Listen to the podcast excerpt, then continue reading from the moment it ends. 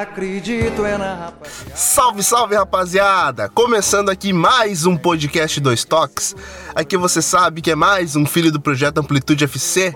Então eu já te convido com aquele papinho de sempre a seguir a gente lá nas nossas redes sociais, no Amplitude em todas elas, Twitter, Facebook, YouTube e Medium. E também no nosso novo Instagram também, o Instagram do Amplitude que tá chegando para seguir a gente em todas as redes sociais, para que a gente possa ficar cada vez mais perto de você, nosso ouvinte, ouvinte dos nossos podcasts e ter essa interatividade bacana que está acontecendo aqui no ano de 2019, assim como foi no ano de 2018. Também te convido a entrar no site da HTE Esportes, nossos parceiros de 2018 que também seguem por ano de 2019 aqui no Dois Toques e em todos os podcasts do Amplitude, certo? Já chegando para Dois Toques para uma pauta quentíssima: seleção brasileira na Copa América um período interessante aí da entre safra, saindo das, da Copa de 2018, em que o Brasil foi eliminado pela Bélgica, e já projetando a, o Brasil na Copa América de 2019, que será realizada no Brasil. Um tema bastante importante, e para isso eu tô com os meus parceiros de amplitude. Diga lá, Smackneto, como é que você tá, meu parceiro? Fala, Nato, fala ouvintes do Dois Toques de volta, né? Eu que levei falta no programa passado do Brexit, que tá sensacional, muito legal. A receptividade também, queria agradecer novamente aqui, tô fazendo coro para esse programa porque criei um carinho especial e não pude participar, mas a gravação ficou espetacular. E, e hoje a gente vai conversar um pouquinho sobre seleção brasileira, que por mais que seja um tema que às vezes a gente dá, dá de ombros, muita gente, ah, que eu só ligo pro meu clube, não ligo mais pra seleção, mas sempre que a seleção joga, tem aquela corneta aqui, tem aquele, aquela reclamação, ou aquele jogador que a gente tem um carinho a mais especial. Acho que vale a pena a gente discutir a seleção, até porque ela vem sendo discutida de uma maneira que eu considero é, equivocada na grande mídia. Eu acho que o foco está sendo um e deveria, de, deveriam ser outros. Então, a gente tá aqui para tentar mudar o foco e discutir de uma forma mais racional e, e, por que não, inteligente as questões aí que envolvem a seleção brasileira antes da Copa América no Brasil. Perfeito. Direto do podcast de primeira, aqui do Amplitude, Bruno Bezerra. Como é que você tá, meu mano? Tudo tranquilo, Nato, Smack. Prazer estar participando do, dos toques. Tema bem pertinente falar sobre a seleção brasileira nesse momento pós, pós Copa do Mundo, essa transição meio a essa Copa América que vai ser realizada esse ano. Um período de, que é para ser realmente um período de testes e que a gente tem visto até algumas, algumas alternativas geradas pelo, pelo, pelo Tite com essa, com essa nova formação e também alguns erros que a gente vai comentar também que têm sido cometidos também por ele nessas últimas, tanto nas últimas convocações como nos últimos dois jogos do Brasil, né? dois últimos amistosos aí diante de Panamá e, República Tcheca.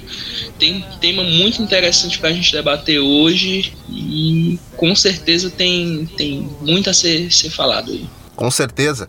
E para isso a gente descolou um convidado de peso, Bruno Formiga dos canais Esporte Interativo e também do YouTube, no famoso quadro Polêmicas Vazias chegando aqui com a gente. Ele não vai participar ao vivo, mas vai participar com, os, com as suas interações com áudio aqui com a gente, para que a gente possa debater a respeito de tudo que acontece com a seleção brasileira. Então, bora nessa!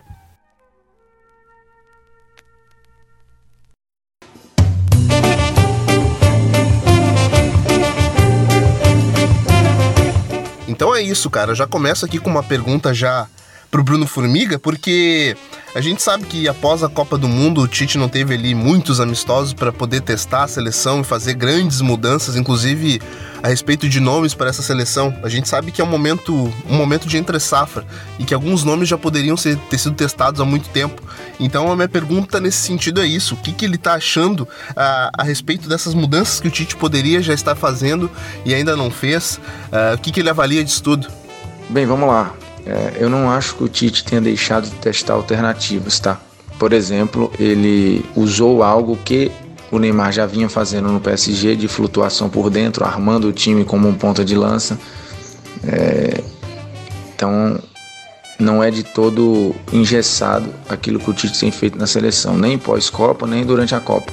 Eu entendo que antes da Copa O Tite precisou apostar no modelo, num sistema e ir com ele, já que a seleção vinha em crise, ele precisava fazer ajustes. Os ajustes foram feitos, os resultados vieram.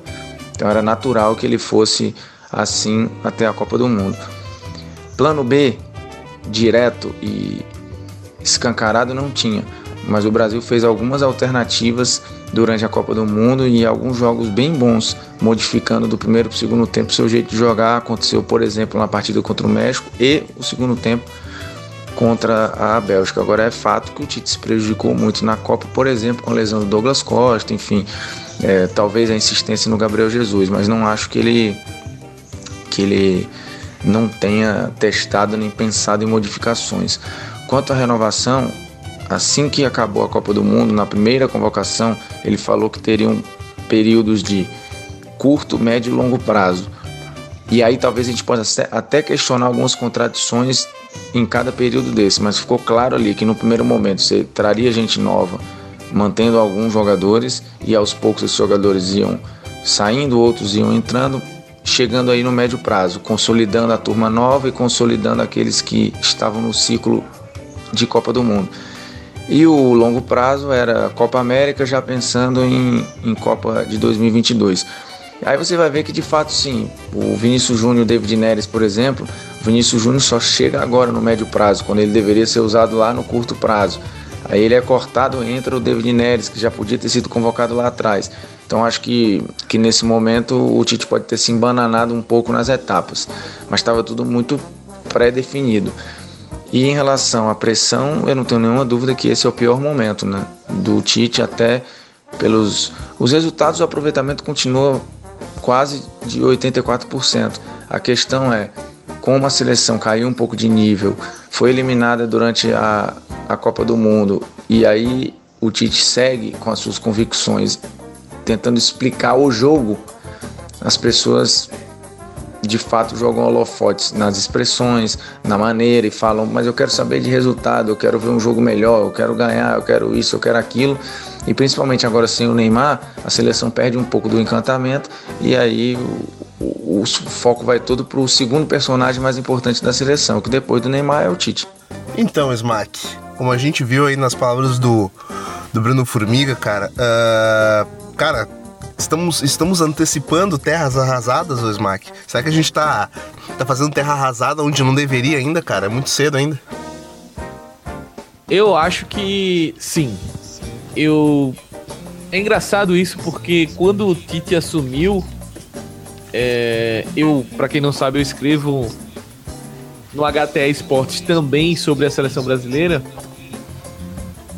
E uma das coisas, quando ele assumiu a seleção, é, no começo do trabalho dele, que era aquele elogio absurdo, tudo certo, tudo lindo, tudo maravilhoso, ganhou milhões de partidas em, em numa sequência grande nas eliminatórias, classificou em primeiro. Mas ali a gente já via que tinha alguns, algumas possibilidades de ajuste no, no trabalho, talvez nomes, enfim. E que não era proibido, não de, pelo menos não deveria ser proibido criticar o Tite. A gente chegou num, num momento, quem, quem puxar pela memória aí, 2016, 2017 era meio que proibido. O Tite era santo, intocável e ninguém poderia falar nada dele que ele era o salvador. E agora a gente tá no momento, eu particularmente me encontro no momento meio que ao contrário. Porque todo mundo, depois da derrota do, do Brasil na Copa, a Copa realmente não foi um, um desempenho que a gente esperava, até pelo por esse retrospecto nas eliminatórias, a gente esperava um pouco mais de desempenho. E ele não veio. Eu acho que a partir daí foi criada, está sendo desenvolvida, foi criada e está sendo desenvolvida uma pressão em cima do Tite que beira o absurdo. Absurdo em que sentido, ao meu ver? Não porque é, o time está jogando bem e as pessoas simplesmente não gostam mais dele. Não, não enxergo assim. O que eu enxergo é que o trabalho do Tite nesse momento está sendo criticado, principalmente a figura do treinador está sendo criticada pelos motivos errados. Como o Bruno falou aí, por exemplo, é, a questão do, do, linguajar do Tite, quando ele vai explicar o, o jogo, etc. Isso é de uma tolice, de uma besteira gigantesca, ao meu ver, porque é, ele tá tentando passar o entendimento dele de jogo.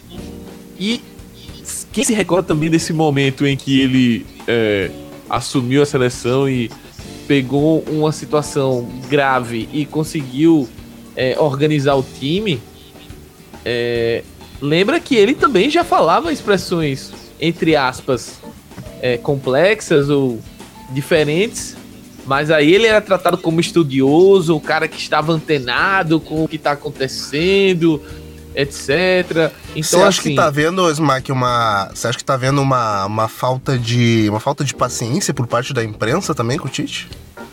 Eu acho que tá havendo uma insatisfação com relação é, é, ao que aconteceu na Copa do Mundo, é, a situações até que é, levam pro Tite sobre o Neymar, que a imprensa não gosta. É, eu acho que eu particularmente entendo que o Neymar não é uma não, não é uma figura, digamos assim, que ele tá, tá se esforçando para ser amável no sentido. Ele tá sendo uma figura antipática no, no, no futebol brasileiro. A gente pode, no, até num outro momento, discutir os motivos disso, é mas. É bem indigesto, né? É, é muito complexo, mas assim. É, a postura do Tite no pós-Copa de dar a abraçadeira de capitão ao Neymar, de apoiar o Neymar, trazer o Neymar, é, isso, ao meu ver, conta contra ele nesse, nesse sentido. Concordo. Somado a isso, o, os resultados não, não vêm sendo tão bons e o desempenho também não vem sendo tão bom.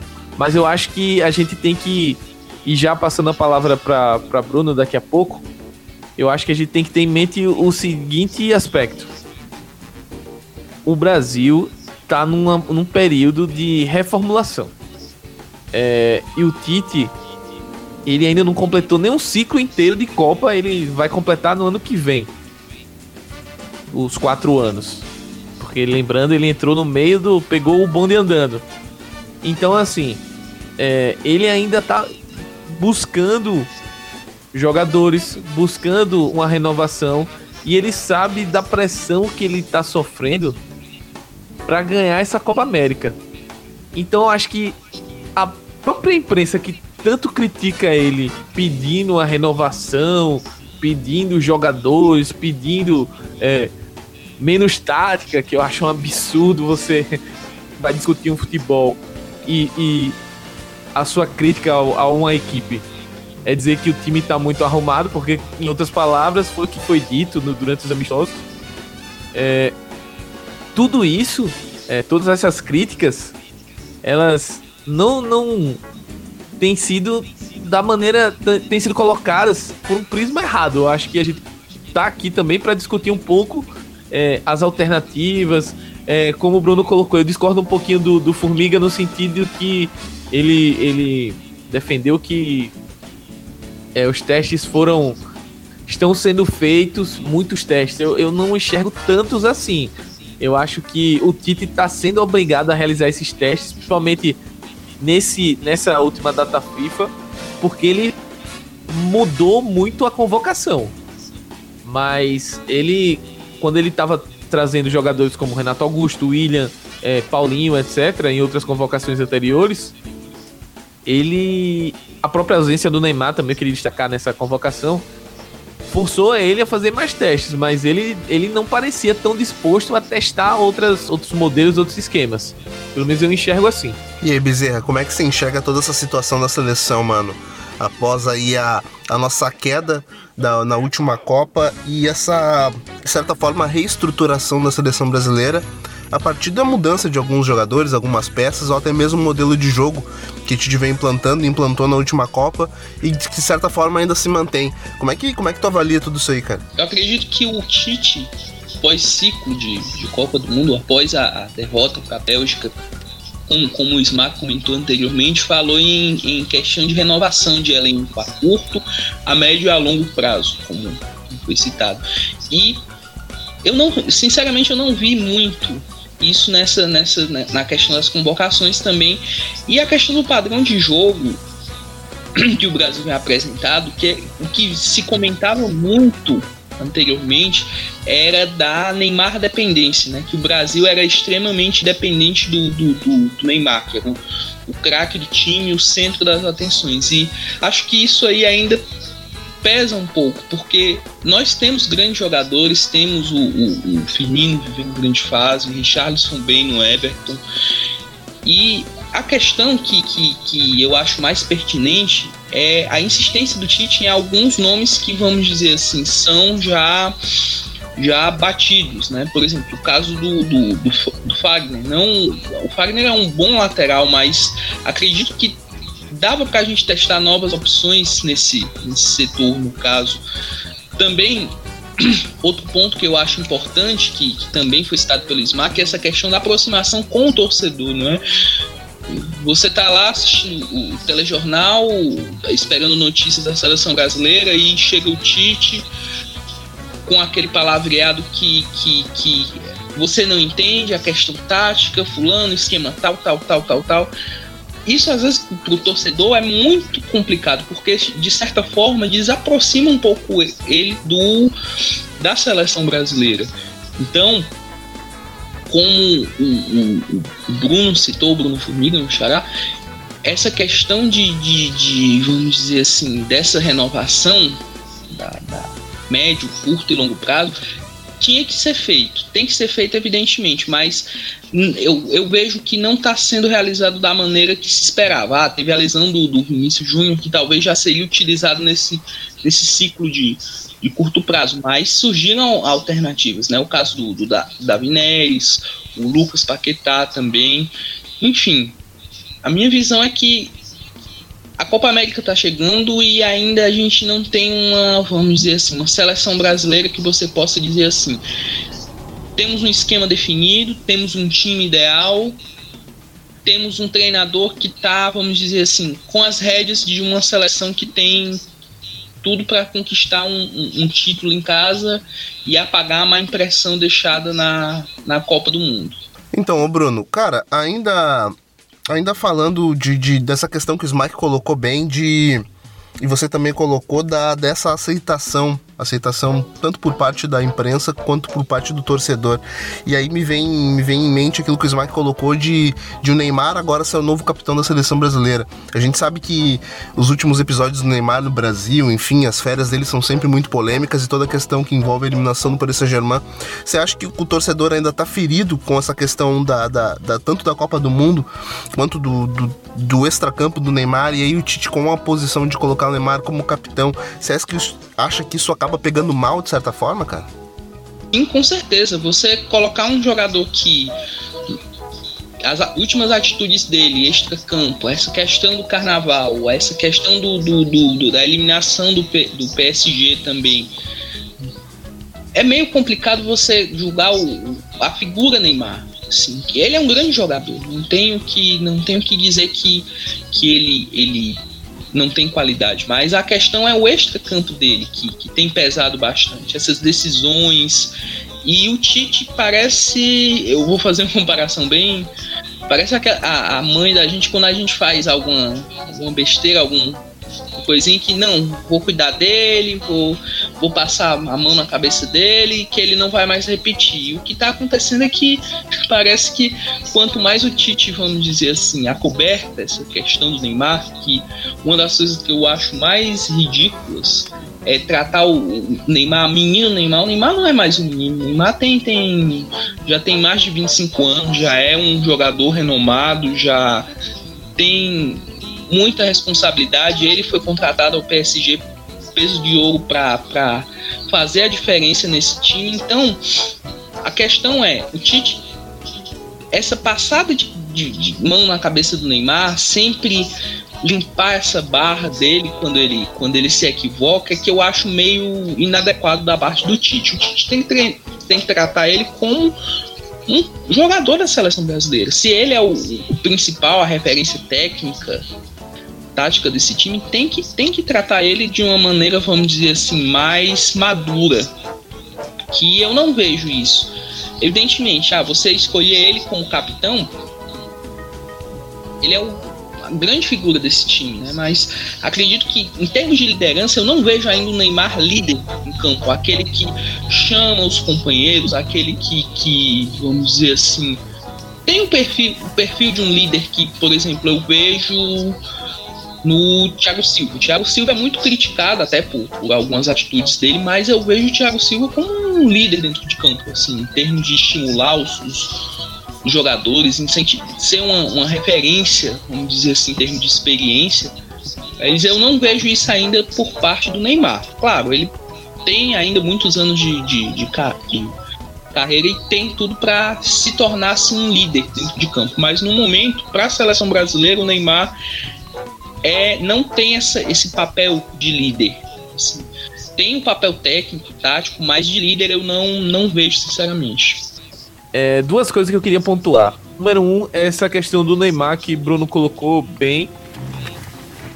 É, eu acho que quando a gente vai analisar a seleção, o, o jogo de bola, é, as funções, o que é que deve ser feito, não deve, etc., a gente tem que ter consciência de uma coisa.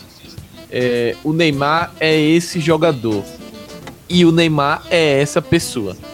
Não adianta a gente ficar em programas, em roda de bar, em conversa, achando que o Neymar vai ser algo que ele não é como pessoa. É, essa questão do, do, do Tite dar a abraçadeira de capitão a ele, eu concordo que seja controverso. Porém, eu acho, eu consigo entender o raciocínio do Tite, o que é que ele quis fazer ele quis é, chamar o Neymar para ele é, no sentido de dar um apoio aqui, ó. Tá todo mundo batendo em você, mas eu confio em você. E ao mesmo tempo que ele tá dando essa confiança, ele tá dando uma responsabilidade a mais pro Neymar. E assim, por mais que, que possa parecer bobo, a gente talvez só pense no lado que ele tava lá com os passa no camarote assistindo. Mas poxa, o Neymar ter saído de onde ele estava, de Paris, para ir para Porto, é, assistir o amistoso da seleção, é, conversar com os companheiros, pô, isso não deixa de ser uma atitude de líder, cara. É uma atitude de um cara que é, tá buscando, tá entendendo o, o momento da seleção. E isso em nenhum momento foi falado. É, de novo, eu discordo de várias coisas é, de como o Neymar conduz e pensa a carreira dele, etc. Isso eu não. meio que perdi a esperança de, de que o Neymar vá ser ou vá amadurecer em certas coisas. Eu acho que ele é essa pessoa e a gente tem que entender que o futebolista Neymar é espetacular, é genial, é essencial, como o Formiga colocou na fala dele. É, a gente precisa muito do, do Neymar e ao mesmo tempo a gente tem que entender que ele é essa pessoa. Então eu entendo o Tite ter dado a capitania para ele, mesmo não eu particularmente não daria, mas eu entendo o movimento. E com relação é, a outra questão que, que Bruno colocou sobre a questão do da renovação ser demorada, eu concordo, mas eu queria só pontuar uma coisa que eu coloquei na minha fala, que é a pressão. A pressão que o Tite está sofrendo é, desde o final da Copa do Mundo, ela, ao meu ver, acabou interferindo no trabalho dele. É, essa renovação poderia ter sido feita de uma forma mais tranquila se ele não tivesse sofrendo essa pressão. E quando você está pressionado, você normalmente busca apoio em coisas ou em pessoas ou situações que você confia, que você já conhece, que você tem uma familiaridade. Então acho que a atitude do Tite quando se sentiu pressionado foi essa de convocar William, convocar Paulinho, é, Renato Augusto, que são caras que ele tem confiança, Fagner. ele sabe, Fagner, exatamente, que são caras que ele sabe o que vai render, o que esperar e que no momento do aperto é, ele tem a noção, ó, esse cara vai me entregar isso aqui e é garantido isso aqui. É, se eu trouxer outro cara que eu não conheço ou que eu não testei, nesse momento eu posso me queimar e queimar o cara. Então é melhor trazer o Fagner ou o Renato Augusto. É, só pra pontuar isso, porque às vezes o torcedor só enxerga, pô, não traz, não tem que trazer esse clano tal. Mas a gente às vezes tem que entender que é, no futebol é, esses aspectos é, não só de confiança, mas de, de o fator externo ele influencia demais na montagem do time. Demais, cara. Uh, fica aí a recomendação, inclusive, do texto do Smack Neto sobre a persona Neymar.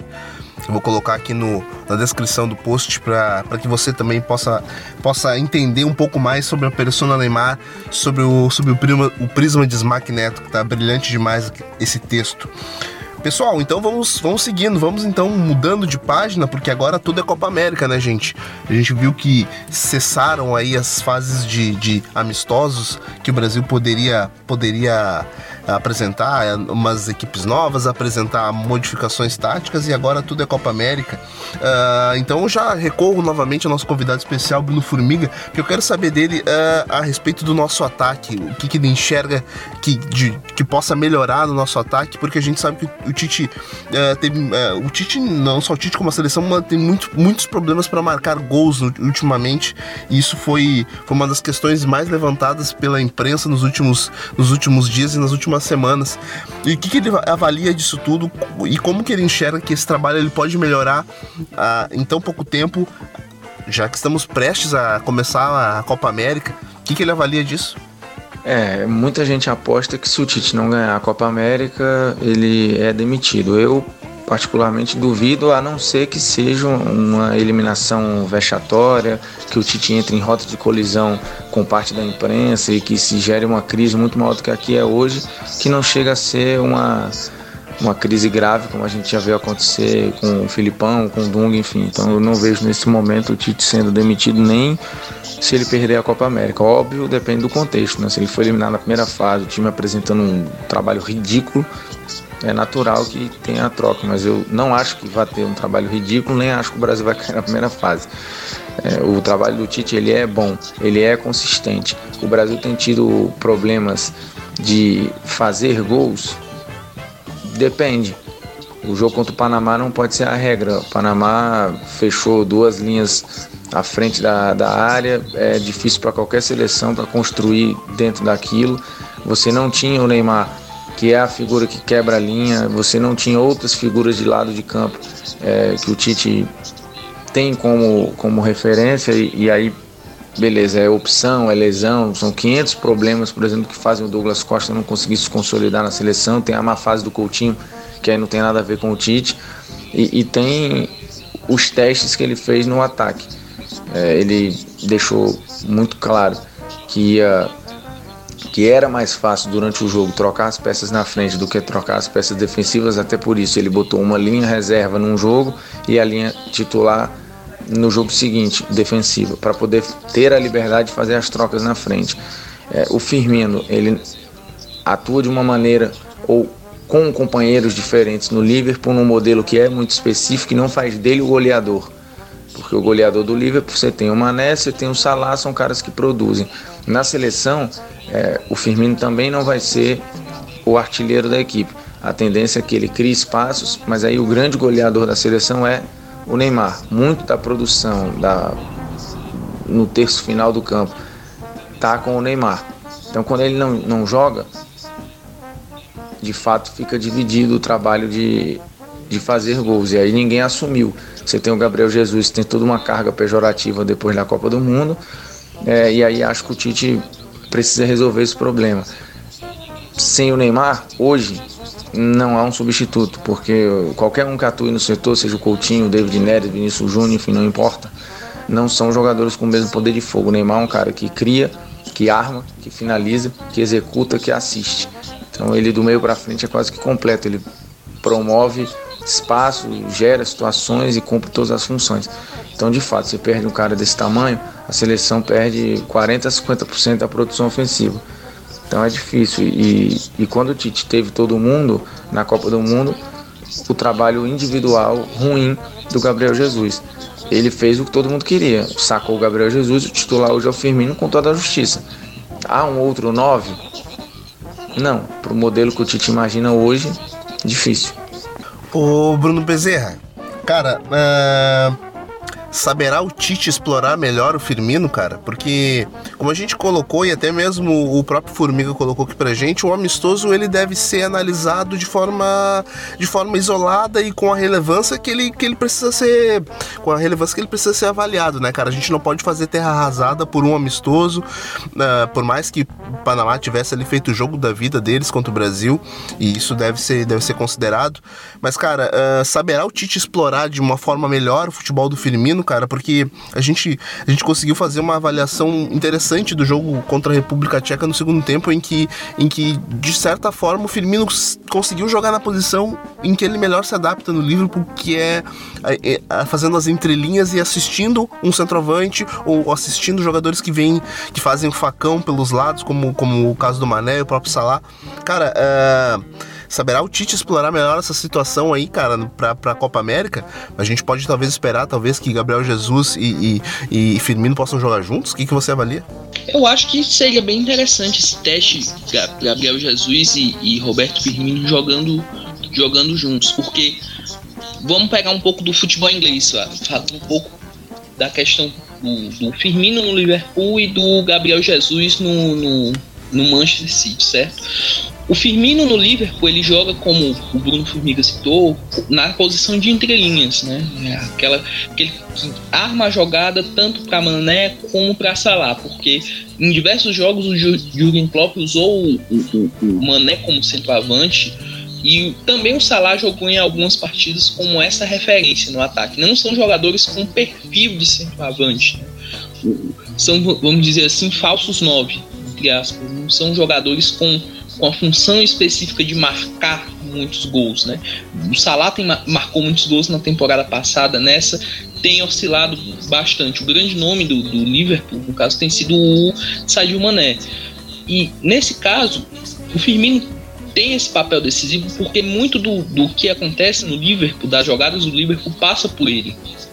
Ele cria muitas jogadas para o Mané finalizar, para o Salah finalizar, jogadas também para os meias que, que tem bons chutes de, de longa e média distância.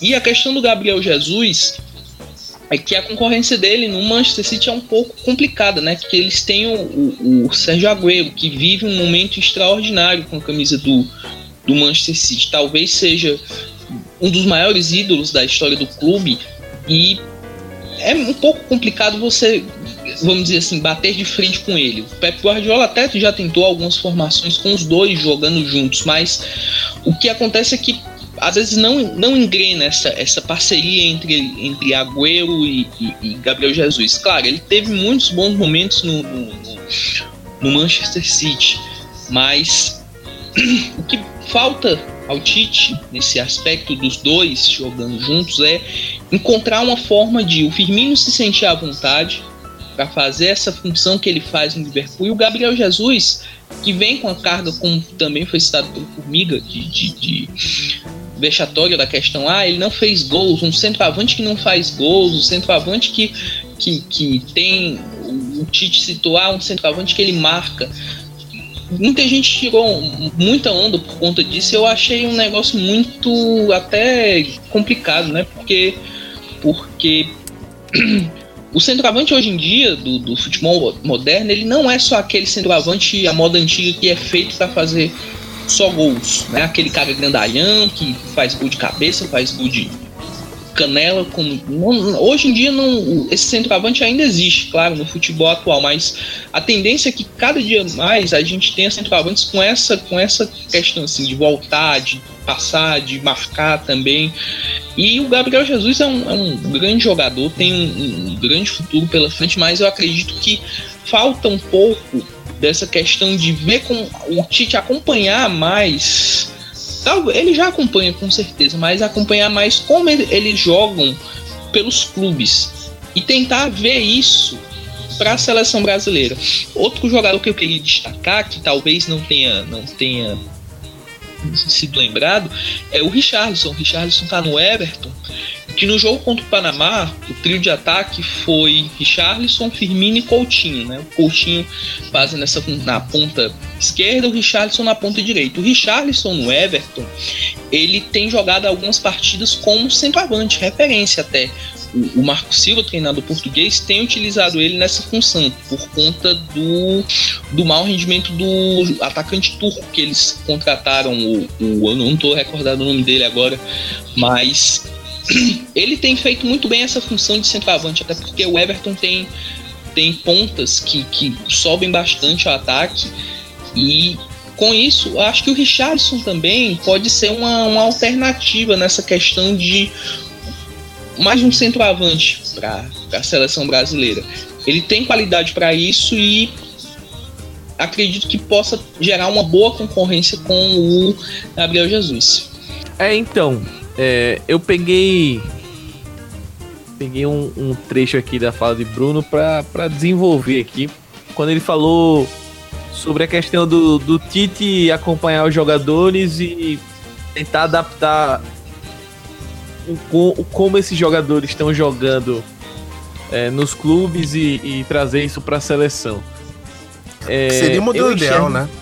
É, é o mundo ideal, mas assim, o mundo ideal nesse caso, eu, eu considero, principalmente do meio para frente, é impossível, porque muitas vezes você. É, os times jogam de formas diferentes, características diferentes, então às vezes é, é, é meio complicado você é, conseguir colocar cada pecinha no quebra-cabeça e ela se juntar e dar, um, dar uma figura ali. É, apenas a cópia que... fria da, da, da, representação do clube, ela, ela, não, ela não se manifesta na seleção. Exatamente, exatamente. Por, que, que, por exemplo, é o caso do Firmino, claramente ele não, não consegue desenvolver esse papel de 9-9. É, não é assim que ele joga no Liverpool, como o Bruno ressaltou muito bem. É, ele não, não fica ali enfiado, ele é um cara que nessa temporada, por exemplo, o, o, o Liverpool até tá jogando com o Firmino muitas vezes atrás do, do atacante, e muitas vezes é o Salah ali mais destacado, mas com muita movimentação no, no meio, enfim. É, e, e, só que não tem essa referência. E o Firmino não é esse cara. Eu acho que o Jesus também não é. O Jesus tem muita dificuldade em fazer parede. Eu acho que já ficou claro ali que ele é, no embate físico ele perde muito isso. É, os próprios amistosos mostraram isso. E o Brasil é, um, é, um, é uma seleção que tem jogadores com muita característica de, de aproveitar o campo, de precisar de campo aberto, um espaço para desenvolver o drible rápido, uma tabela, uma coisa assim. E não tá, não tá encontrando. Sofre muito quando encontra equipes como o Panamá se postou Talvez eu acredite até que na Copa América não encontre esse tipo de adversário. Acho que é, dificilmente hoje na América do Sul tem alguém que jogue numa retranca muito ferrenha assim. Talvez no, num grande porte, pensando num jogo sendo no Brasil, etc. Talvez o Uruguai seja capaz de fazer isso, mas tirando, tirando o Uruguai, eu não visualizo uma equipe, talvez um Paraguai também que é, tem uma tradição defensiva forte aí.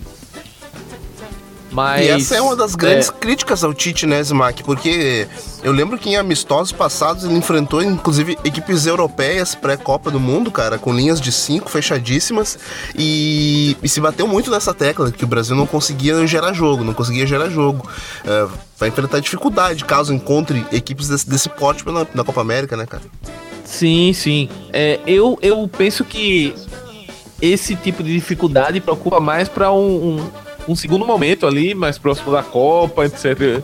Como eu falei, é, as, as equipes sul-americanas não têm o costume de, de jogar nessa.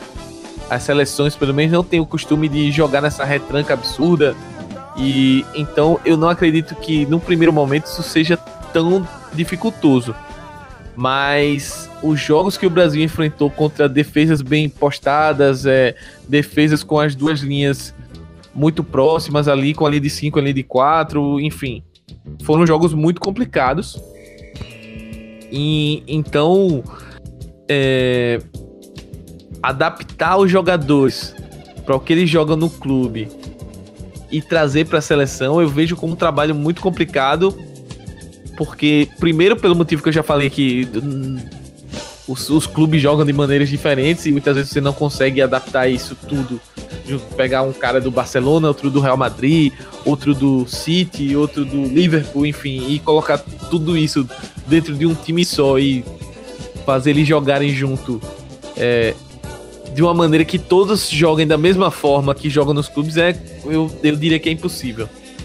E para além disso também, é, essa dificuldade de, de, se montar um time acaba gerando que você precisa de, de, de situações em que você saiba que o jogador tem a versatilidade, você precisa dar, um, dar uma liberdade pro jogador ter essa ter essa capacidade de fazer mais de uma função, que é, que é, por exemplo, o que ele no começo do trabalho fez com o Coutinho, jogou o Coutinho na, na direita, o Coutinho foi muito bem. Hoje não, não, não atravessa uma, um momento tão bom.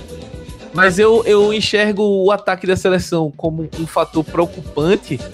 Porém, eu acredito que o Neymar bem, voltando bem, o que eu acredito que deve acontecer, é, muito desse problema vai estar tá resolvido, porque o Neymar é um cara completo, como o Formiga já, já falou, é um cara que consegue é, unir a questão de criação e, e, a questão de, de ser agudo e ser goleador, enfim, é um jogador muito completo e que completa demais esse ataque.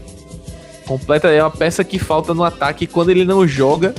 Pra tristeza dos haters, o Brasil sente muita falta do Neymar. Não tem como hoje pensar numa seleção brasileira de alto nível sem a gente pensar no, no Neymar em campo.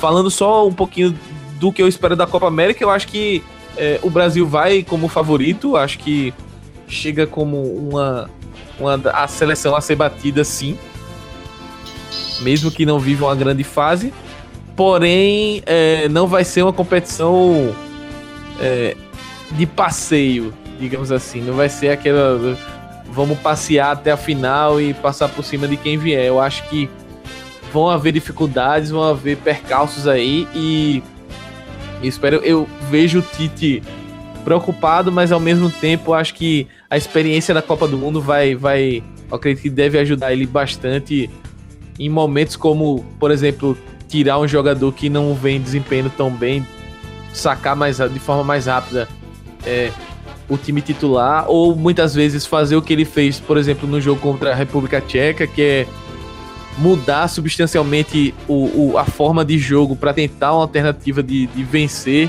É, não esperar tanto para buscar alguma mudança para melhorias. Eu acho que o Tite tradicionalmente é um técnico conservador, mas ele entendeu que, que no jogo de seleção ele precisa ser mais ágil nessas decisões de, de mudança. Só pegar um, um aspecto que o Smack citou, essa questão de, de dele ser agudo em questão de mudança, né? O que a gente percebia era que muitas vezes ele, a, essa tomada de decisão, essa substituição, demorava um pouco. Então, quanto a isso, eu acredito que as lições da Copa do Mundo vão ser muito positivas para essa mudança de, de, mentalidade por parte do Tite. Outro ponto que eu queria destacar é o, o, grupo do Brasil na Copa América. Né? O Brasil, na primeira fase, enfrenta a Bolívia, a Venezuela e o Peru, o Peru, que disputou a última Copa do Mundo. Então, se você for pegar no papel, não é um grupo tão complicado. Entre aspas. Apesar da Venezuela ter crescido bastante, a Bolívia não fez uma campanha bem decepcionante na, na, na, nas eliminatórias para a Copa do Mundo. A Venezuela vem crescendo, ganhou recentemente da Argentina com, com, com moral até. A geração, essa gera, geração venezuelana é bem interessante, tem jogadores muito bons aí para serem observados. O, o Rondon, que está jogando muito bem no, no Castle, é um dos que eu destacaria. E o Peru, que disputou a última Copa do Mundo, chegou até com certas expectativas para passar de fase, até disputando essa segunda vaga do grupo que, que, disputou com o grupo era França, Dinamarca, Peru e Austrália. Talvez chegou como a, a segunda ou terceira força desse grupo e deixou um pouco a, a, a desejar, principalmente no jogo contra a Dinamarca, né? Que eu, eu assisti esse jogo e lembro que o, Peru teve até boas chances de, de, vencer a Dinamarca, mas a Dinamarca foi bem mais eficiente, fez um, fez um gol e conseguiu se fechar bem na defesa. E mas de certa forma o Brasil chega como favorito para a Copa América, joga em casa, vai ter o apoio da torcida, vai ter o, as melhores peças em campo. O Neymar vai chegar muito motivado para a Copa América, porque ele, ele vê como uma, uma real possibilidade de conquistar mais um título pela seleção. Né? O título que ele conquistou foi o, o, o, o ouro olímpico, mas. E estão pisando muito no calo dele, né, Bruno? É, essa, essa, questão do, do, título, né, por seleção, parece que pesa um pouco, né, para ele, mas eu, eu acredito que se ele chegar motivado com físico, que tem sido até um, um certo problema para ele, foi um problema na Copa do Mundo. A gente percebeu que fisicamente ele não estava 100%. Ele veio de uma lesão grave. Então, para essa Copa América, ele chegando fisicamente bem, com o objetivo de dar o máximo pela seleção, como a gente imagina que ele, que ele, que ele esteja, então isso vai ser um trunfo tremendo para a gente nessa, nessa, nessa Copa América. Então, pessoal, a gente sabe que seleção brasileira é, é um assunto perene e que tem jogadores entrando, saindo a todo momento, pedindo passagem, inclusive, como é o caso do Cebolinha, como é o próprio caso do David Neres, que a gente, que a gente comentou bastante, que Paquetá são jogadores que, que se renovam. Parece uma safra. O Brasil projeta jogadores sempre uma fonte inesgotável de craques surgindo aqui no nosso futebol. Mas a gente precisa pensar no pós, né? No, no pós-Copa América. O que, que pode ficar de legado? Quais são os jogadores que podem continuar ainda na seleção, jogadores da última Copa que podem continuar? em dicotomia com esses novos que estão surgindo por aí. E é nisso que eu gostaria de perguntar pro, pro Formiga o que, que ele vai, o que, que ele acha da seleção pós-Copa América, cara, num, num, num, cenário ou de eliminação ou de classificação, ou enfim, de, de vitória e de título da Copa América. O que, que é o cenário que ele vislumbra do, do Brasil pós-Copa América? Olha, uma coisa é a gente vê o sistema, a outra a gente vê a, a execução do sistema. Por exemplo, é, se a gente for comparar é, você tem é, Casemiro mantido, o Arthur cumprindo um papel de Renato Augusto, para ser um ritmista até mais intenso que o Renato. E o Paulinho, o volante de infiltração, este jogador tem sido substituído ou pelo Paquetá ou pelo Alan. O Alan é um cara mais intenso que ataca mais espaço. E o Paquetá é um jogador de mais construção. Só que no último amistoso, o Tite passou um recado que talvez mostre que o Paquetá tenha ganho muitos pontos, porque aparentemente a disputa não é Alan e Paquetá, é Alan e Arthur.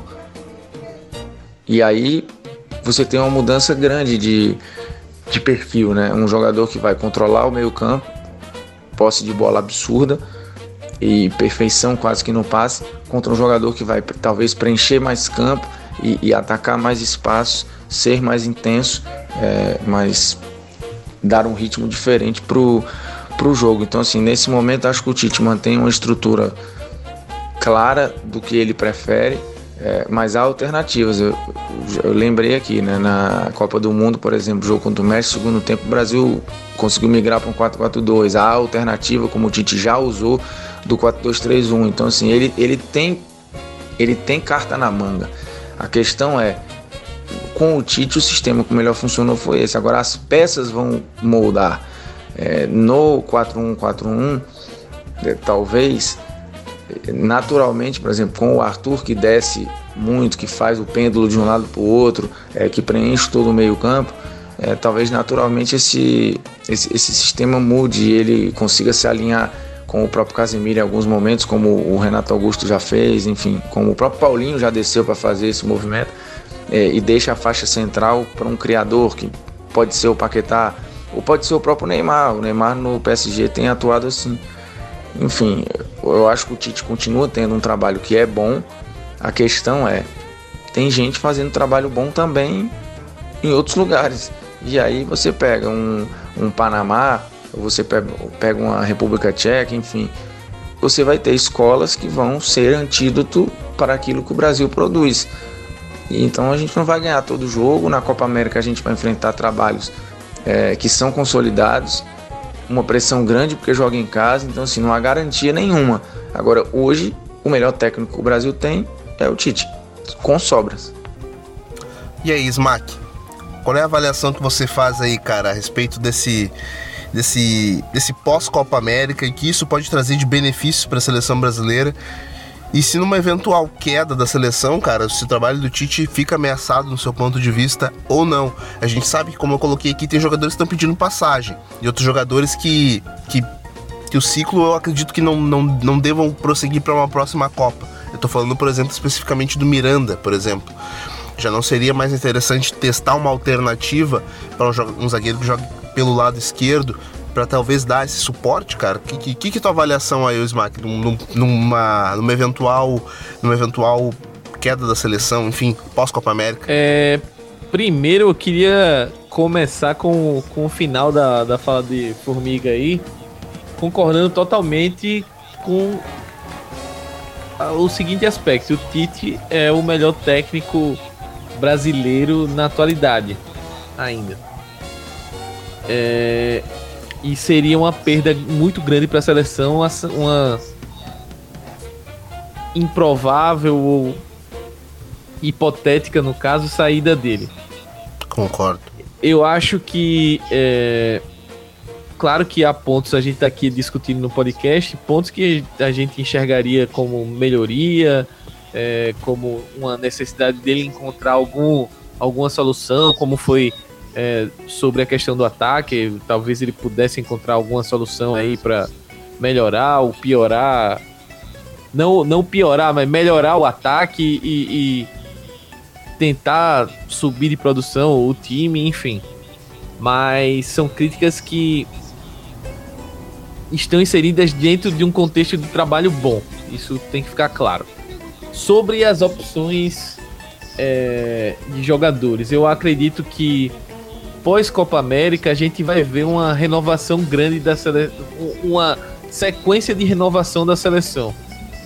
E aí eu acho que talvez é, um cara como Miranda, por exemplo, que hoje já é reserva na Inter de Milão, joga bem menos do que vinha jogando, ou outros jogadores, o próprio Fagner, uh, o Renato Augusto não veio nessa última convocação, mas pode ser que apareça aí na, na Copa América, o próprio Paulinho, enfim é, esses jogadores, eu acredito que vão perder, entre aspas, de vez o espaço.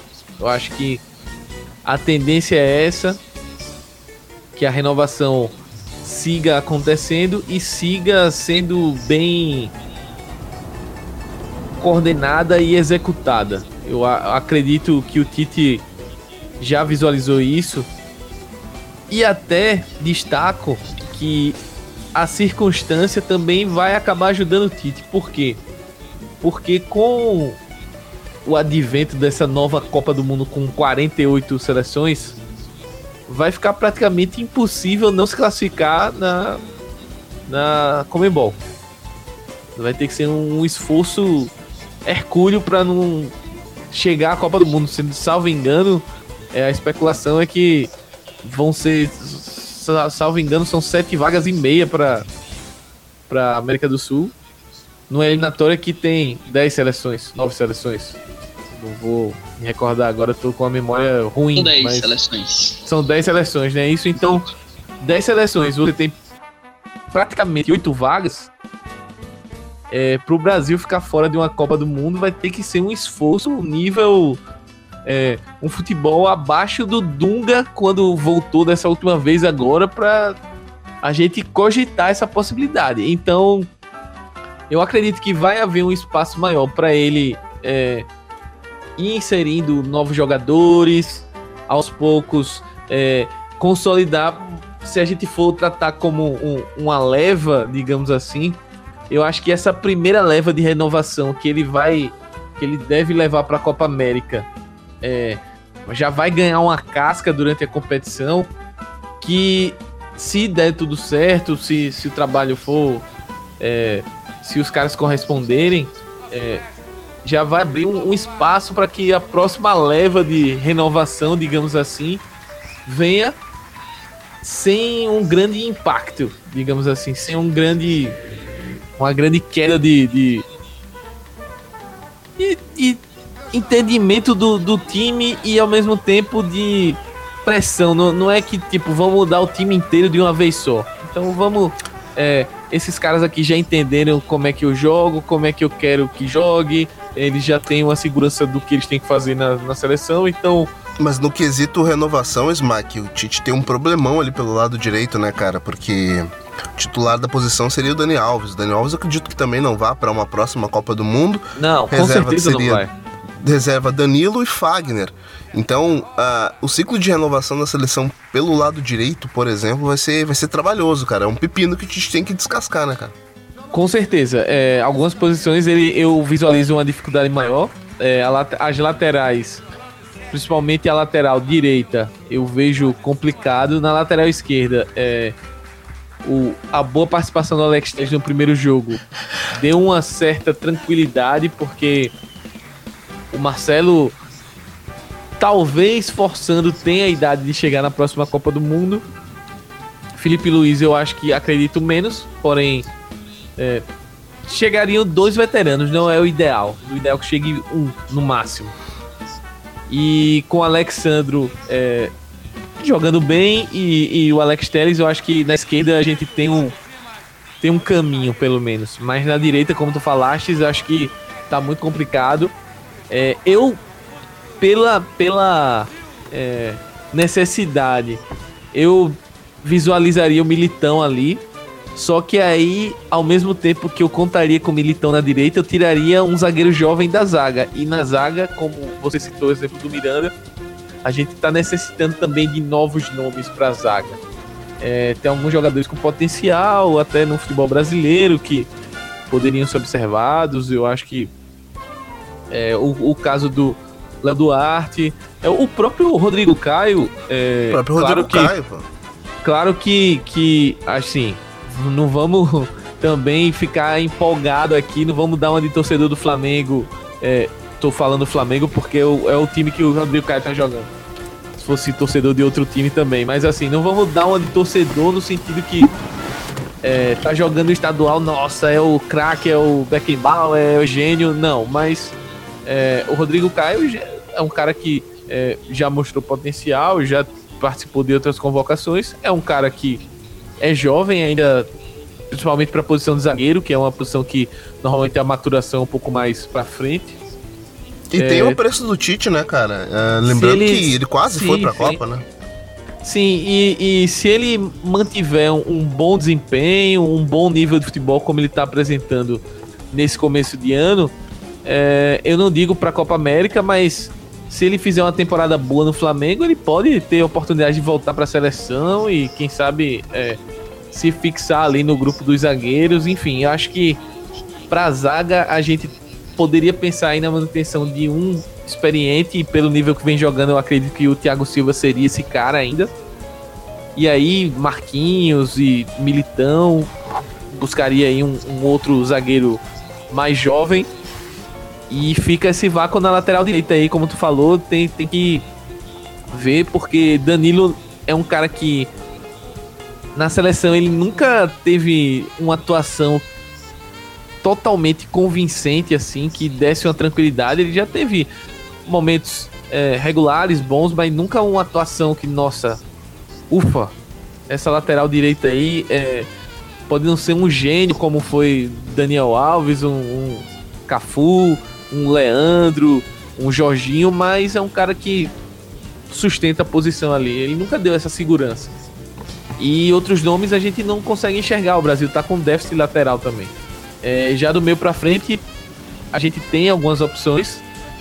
Acho que a, a, o sofrimento da, da renovação é menor. Talvez a posição que a gente ainda sofra é um 9 de área, mas aí é um problema do futebol brasileiro em geral, não é só de dessa desse momento específico, acho que de alguns anos para cá, um centroavante, centroavante, para dar essa opção. Eu acho que o, o, nome mais próximo disso que a gente visualiza hoje, em boas condições, é o, o William José, mas é, não temos isso como opção no elenco, digamos assim. Tem, Talvez a, a o próprio Pedro do Fluminense, né? Mas Pedro, necessita Pedro, de uma questão Pedro, física. Cara, é, é a lesão dele, a gente não sabe como é que ele vai voltar, né? Se ele voltar ao mesmo nível que ele estava atuando antes, é, eu vejo ele com ótimos olhos nesse sentido. Eu acho que ele é um cara que tem muito potencial para chegar a um nível de seleção. O Richardson é, é um cara que poderia jogar ali centralizado, mas eu, eu gosto do Richardson partindo da direita para o centro, fazendo um facão, fazendo um, uma diagonal interessante, é, compondo um, um, lado contrário do lado do Neymar, que é um cara que pode exercer a, a parte de, mais de armação pela esquerda. Então é, eu vejo essa renovação com bons olhos meio para frente, mas na defesa que na, na, nos, na, última década aí tem sido o pilar do, do Brasil. O Brasil sempre está é, tendo bons zagueiros, bom, bons defensores, laterais, etc. Mas agora chegou um momento que a gente não está enxergando essa renovação. Então esse lado preocupa pro, pro Tite desenvolver. Vamos ver como é que ele, ele vai buscar essas soluções aí para o ciclo pós-Copa América. E aí, Bezerra, temos vida pós-Copa América? Sim, temos muita vida pós-Copa América. O Brasil é, como gosto de citar, a gente nunca deixa de revelar grandes jogadores. Então, como o Smack citou anteriormente, acho que o grande problema pós-Copa América é visualizar quem vão ser os nossos defensores. Né? O Marquinhos hoje é o, o talvez seja o, o, principal defensor nesse sentido de, de ter idade para jogar uma, um próximo ciclo, uma próxima Copa do Mundo. E como opções, vocês cita, citaram anterior, uma opção que o, o Smack não citou, mas que eu gostaria de destacar é o Pablo, Pablo do Bordeaux. Jogou pelo Corinthians também. Eu acho uma opção interessante assim de ser testada até a questão do, do, do Pablo como companheiro de zaga do, do Marquinhos, talvez.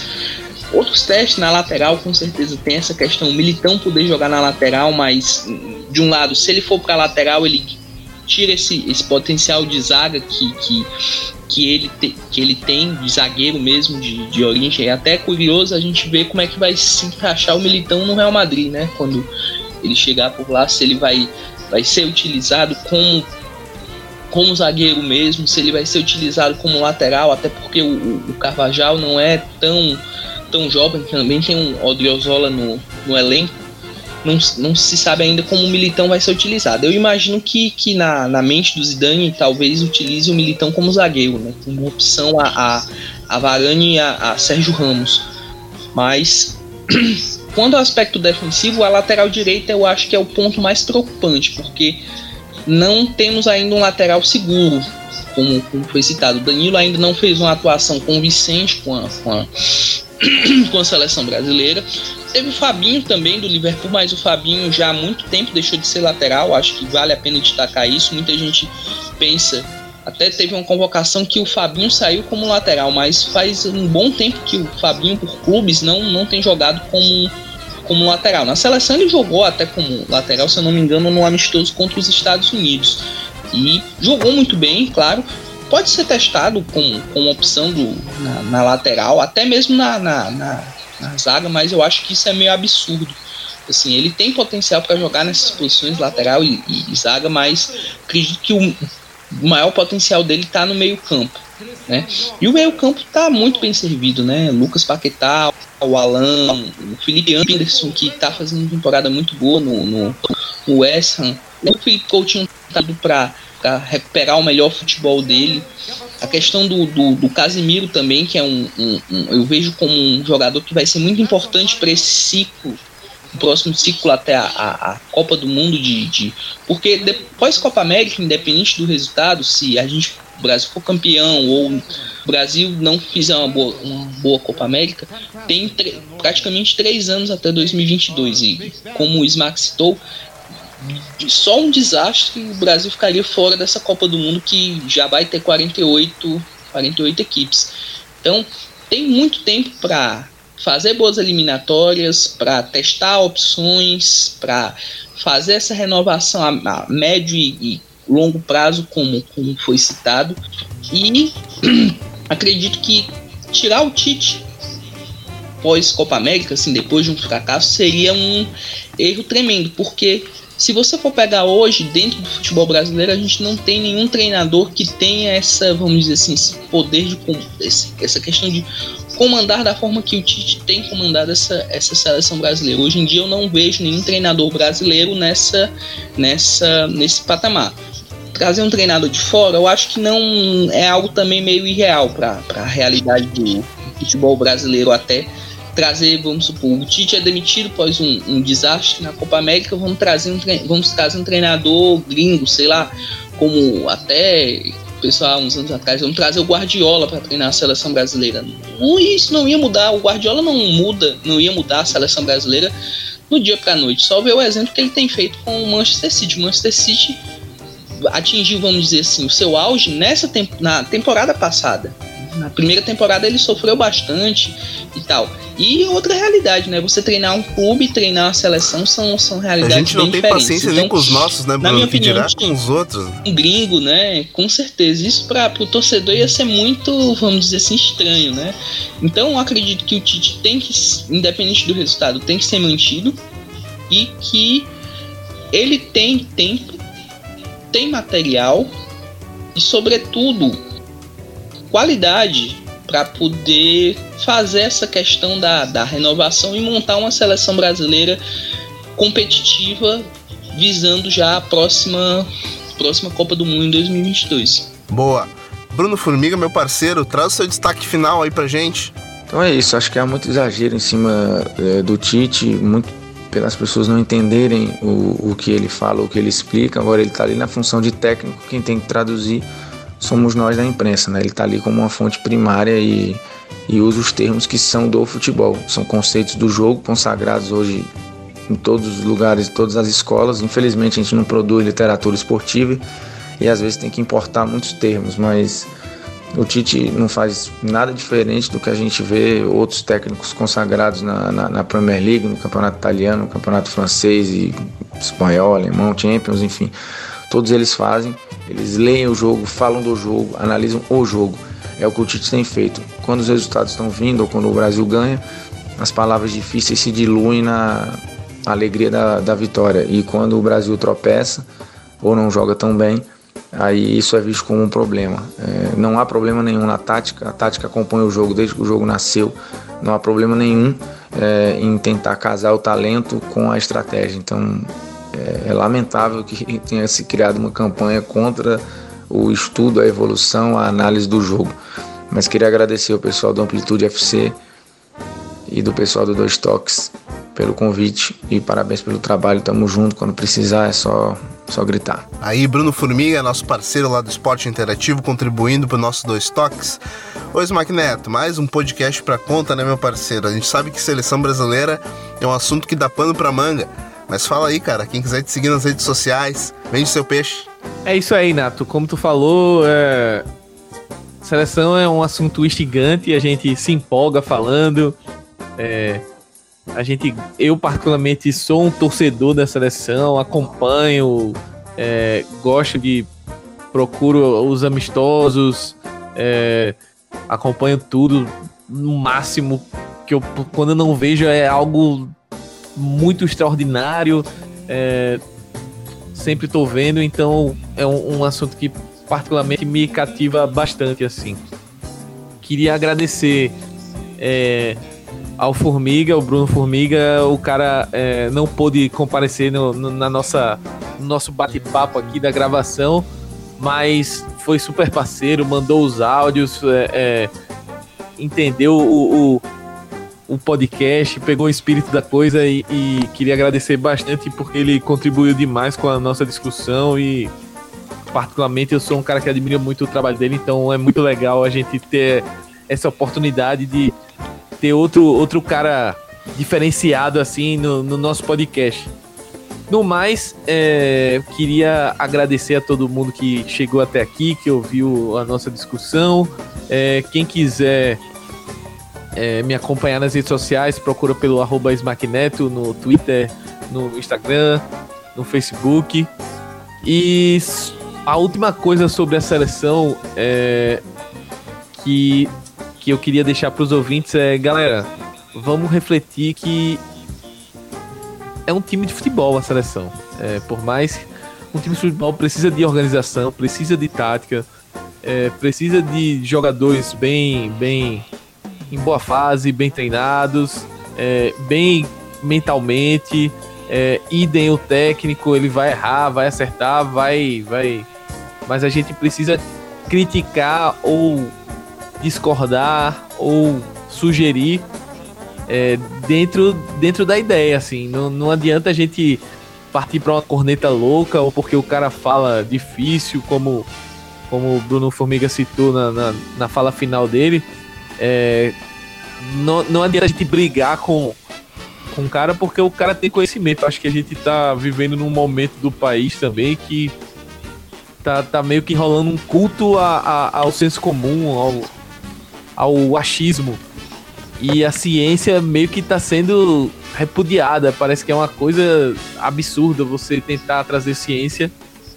E, e o futebol, é, ele é também é um, um, objeto de estudo. Ele é um, ele é um, um esporte, mas ele tem, tem a sua parte estudada, tem, tem a sua parte tática, que é importante. A gente, a gente aqui no, no, no nos nossos podcasts, a gente traz é, a importância tanto da parte mais lúdica, da parte é, do extra-campo, que é o, o, principal foco do, dos toques normalmente, mas a gente considera também a parte tática importante, é, os treinamentos, é, o que o, o, treinador pensa do jogo, é, tudo isso é muito importante. Eu acho que a gente tem que é, discordar, discordar ou concordar, é, tentando sempre é, entender o porquê o treinador fez aquilo e a partir daí a gente pontuar as coisas que a gente acha que poderiam melhorar ou não.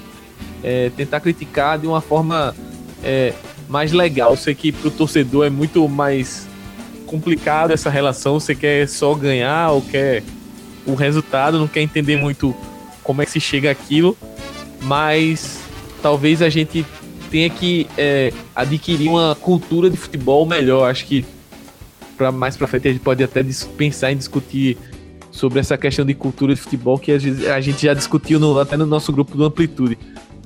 Me alonguei demais, mas é isso. Grande abraço e até a próxima. Bruno Bezerra, do podcast de primeira, nosso parceiro aqui da casa. Cara, obrigado por participar aqui conosco, cara. Por favor, divulga aí suas redes sociais, seus outros projetos, podcasts, enfim. Divulga aí e passa suas redes sociais para quem quiser te seguir nelas.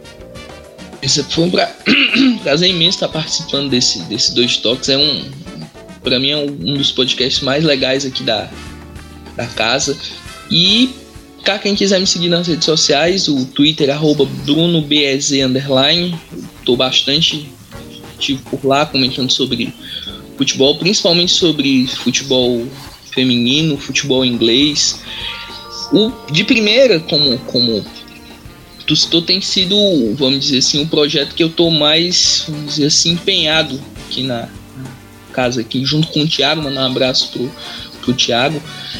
Abração pro Thiago tá, Ferreira. Abração de grande Thiago, que para falar, um, a gente tem falado bastante sobre, sobre seleção brasileira feminina, que também vem atravessando um período de, de, de, de, de problemas, essa questão de, de tática, de atletas, de adaptação de esquema e tudo tal qual como a seleção brasileira masculina tem, tem apresentado. Então, novamente foi um grande, grande prazer estar participando desse, desse podcast, discutindo com gente de, de alto nível, Smack, que tem conhecimento muito grande de seleção brasileira, o Bruno Formiga, Xará, conterrâneo, que gosto muito do, do, do dele, assim, da, da, da do perfil dele de, de jornalismo, eu acho muito, muito bom. E deixar um, um, um recado, por, como o Smack falou anteriormente, de não deixar de acompanhar a seleção brasileira, como, como ele citou, um clube, um, um clube. Então, vão ter acertos, vão ter erros, e o espírito do brasileiro tem que se voltar para a seleção. Acho que a questão política, os problemas que o Brasil vem atravessando nos últimos anos influenciam, mas a seleção é muito mais, vamos dizer assim, muito mais superior que isso. Então a paixão do brasileiro pelo futebol, pela seleção brasileira tem que voltar, assim, apesar de todos os, os problemas citados anteriormente, seja política, enfim, acho que essa Copa América vai servir muito como, como ligação, volta a, a como a gente teve na Copa de 2014 essa questão de torcer pela seleção brasileira, acho que a Copa América a gente também vai ter essa, essa reconquista de certos torcedores que depois da Copa do Mundo de 2014 ou de 2018 ficaram um pouco desacreditados. Acho que com a boa campanha, com a boa relação da seleção com o torcedor, acho que essa paixão pode voltar assim de, de forma definitiva para o torcedor, o torcedor brasileiro. Então é isso. Agradecer novamente essa, essa participação no podcast e estou sempre disponível aí para falar um pouquinho sobre futebol em geral. Futebol feminino é a minha praia, né? Hoje eu estava um pouco fora da, da praia, mas acho que, que deu para contribuir bastante pro, com o debate com, com gente de alto nível aí. Valeu, Bruno. Abração. Novamente, cara, faço o convite que eu fiz lá no início do nosso programa para você seguir a gente lá nas nossas redes sociais. Isso mesmo, lá no Amplitude em todas elas: Twitter, Facebook, YouTube e Medium, onde a gente comenta bastante sobre futebol, certo? Também dá uma chegadinha lá no nosso Instagram, que é a nossa novidade, Amplitude FC. Dá uma pesquisada lá que você vai achar o nosso Insta, certo? Também dá uma chegadinha lá no site da HTA Esportes, os nossos parceiros de 2018 que estão com a gente também no ano de 2019, divulgando o nosso podcast, certo? Quem quiser me seguir no Twitter, é só dar uma chegadinha lá no arroba que eu tô por lá também, e é tudo nosso. E a gente se vê no próximo Dois Toques. Um abração, tchau, tchau!